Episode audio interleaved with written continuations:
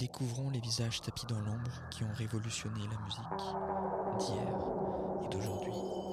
Ingénieurs, mélomanes et passionnés d'électricité, intéressons-nous à l'histoire des instruments. Harold Rhodes, inventeur du clavier électrique à la teinte chaleureuse, le destin du Rhodes Fender s'étend sur une quarantaine d'années, à la croisée de plusieurs révolutions. On parle ici de la radio et de ses débuts, des grandes maisons de disques et leur industrie, mais également de l'Empire Fender et ses fameuses guitares électriques. On fait un saut dans le temps, plongeons-nous dans l'Amérique en ce début de XXe siècle.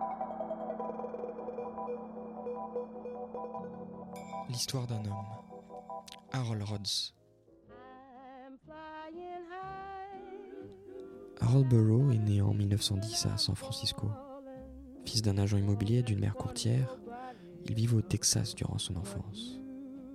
Ses parents sont peu présents. Harold est un jeune homme plutôt solitaire.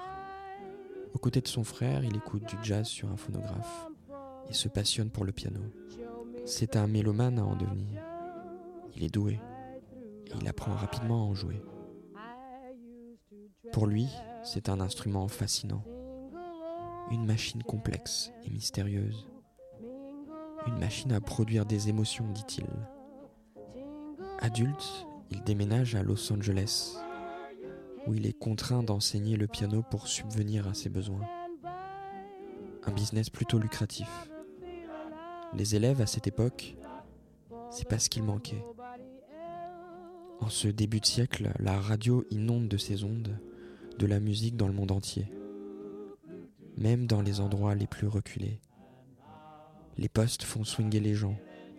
Jazz band et musique classique éveillent les passions musicales et les envies de pratiquer d'un instrument chez un bon nombre d'auditeurs.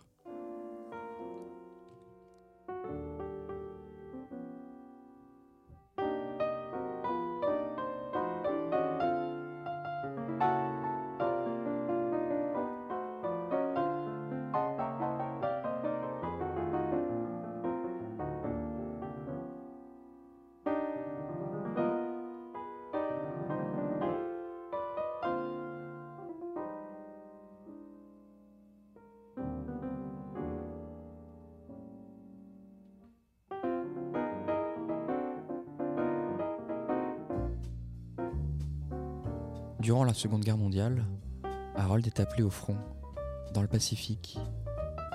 Il transmet sa passion pour la musique à ses camarades et leur enseigne le piano. Naturellement, le piano s'impose comme une guérison, une thérapie. Les médics de l'armée font appel à ses services. Harold est un homme bourré de talent et de ressources. Il quitte le front et a pour ultime mission d'apprendre le piano à des soldats mutilés avec la contrainte de l'enseigner dans leur lit d'hôpital. Mais comment faire? Le piano est lourd et prend de l'espace. Ingénieux, il crée un piano petit et léger, qui s'inspire directement de la mécanique des pianos acoustiques. Faire vibrer des cordes grâce aux frappes de marteau, le mécanisme est simple. Le corps fait le reste et donne l'amplification et la chaleur des pianos tels qu'on les connaît. Il substitue les cordes par des pièces en aluminium, issues d'un bombardier de l'époque. La sonorité de ce bricolage de génie a des teintes de xylophone, une invention qui va donner 20 ans plus tard la sonorité métallique du Rod Fender. Pour Harold, c'est un pari réussi. Le piano tient dans une valise. Après cette belle réussite, durant les cinq années suivantes, il peaufine son invention. Il amplifie sa mécanique grâce à des micros internes au piano et y ajoute une enceinte qui restitue le son plus besoin d'un corps aussi spacieux. L'électronique. Voilà la solution. Harold part de son idée de base et remplace les morceaux en aluminium issus du bombardier par des diapasons métalliques. Nous sommes en 1948. Voici le pré-piano.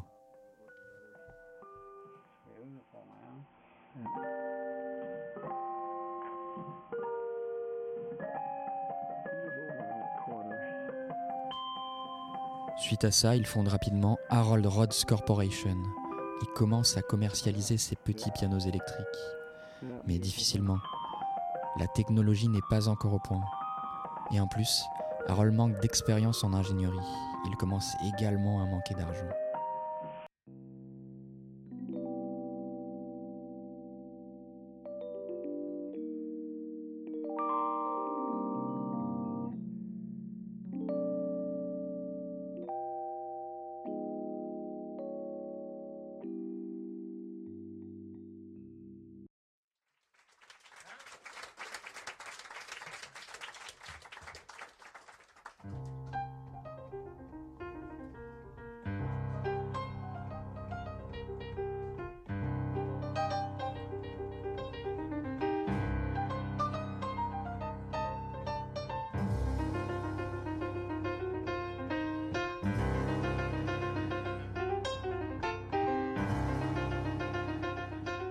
Toujours à Los Angeles, Harold part à la recherche d'un associé. Fin des années 50, il fait une rencontre qui va changer sa vie, celle de Clarence Leonidas Fender. Leo Fender est un ingénieur fasciné par l'électronique et le son. Dans les années 1930, avec sa femme, ils fondent un atelier de réparation de radio. Plus tard, ils évoluent et se spécialisent dans la fabrication de matériel d'amplification pour instruments jazz band et les musiciens country de son époque sont en demande. Ils veulent se faire entendre. Les concerts pleuvent, les sons saturent. Dans les années 1950, le monde de la musique vit un bouleversement. Terminé le jazz et le swing, la variété, c'est la décennie du rock and roll et du rhythm and blues.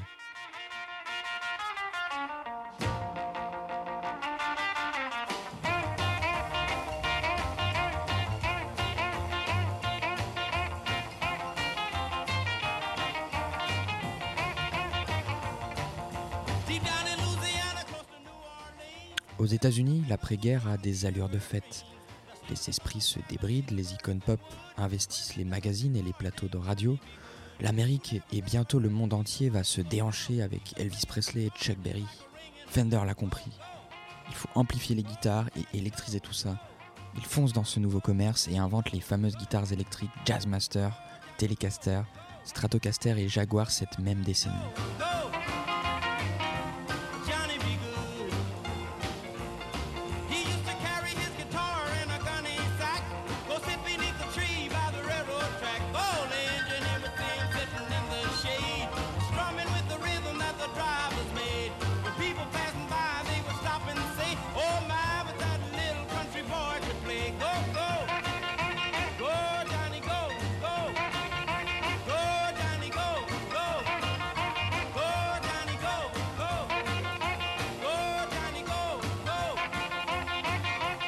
Il rencontre Harold à ce moment-là, dans l'effervescence.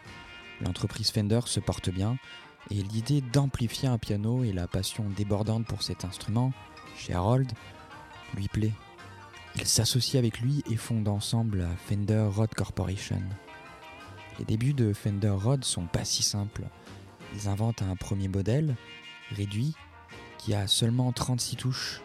Le Rod Fender Piano Bass est créé en 1959 le célèbre pianiste des Doors, Raymond Zarek, en joue de sa main gauche, tandis que de l'autre main, il pianote avec aisance d'un orgue électrique, le Vox Continental. Cette association donne la sonorité des Doors qu'on ne peut que reconnaître, un succès que connaîtra Rod Fender qu'à partir des années 1965.